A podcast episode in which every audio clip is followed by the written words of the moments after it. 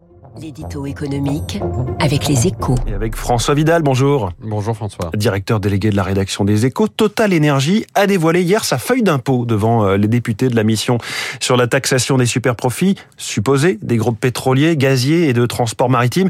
Un exercice que vous jugez très éclairant, François. Oui, c'est le moins qu'on puisse dire. Hein. En se livrant à une opération de transparence fiscale exemplaire, Patrick Pouyanné, le patron du géant pétrolier, a montré que le procès qui est fait à son groupe, caricaturé avec d'autres en profiteurs de crise n'était pas fondée.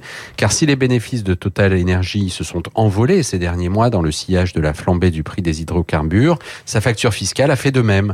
Au total, elle devrait doubler sur l'année pour atteindre 30 milliards d'euros au niveau mondial. Pour vous, vous donner une idée, François, c'est l'équivalent du chiffre d'affaires 2021 d'un groupe comme L'Oréal. L'audition a aussi permis de tordre le cou à l'idée que la major pétrolière ne paierait, ne paierait pas d'impôts en France.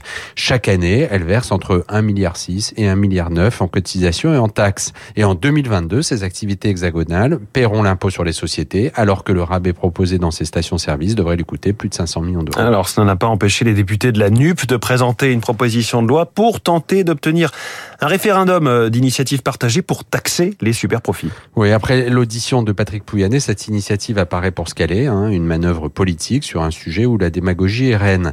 D'autant que le PDG de, de, de Total Energy a indiqué qu'il était favorable au principe d'une contribution exceptionnelle à l'échelle européenne.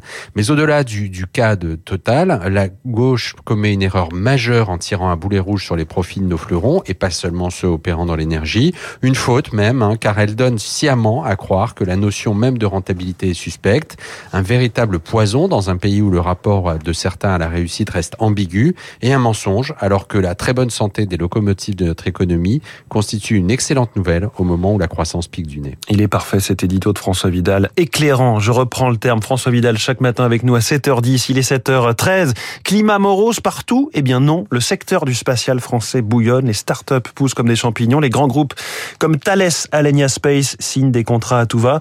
Son PDG, Hervé Deray, est la star de l'écoute.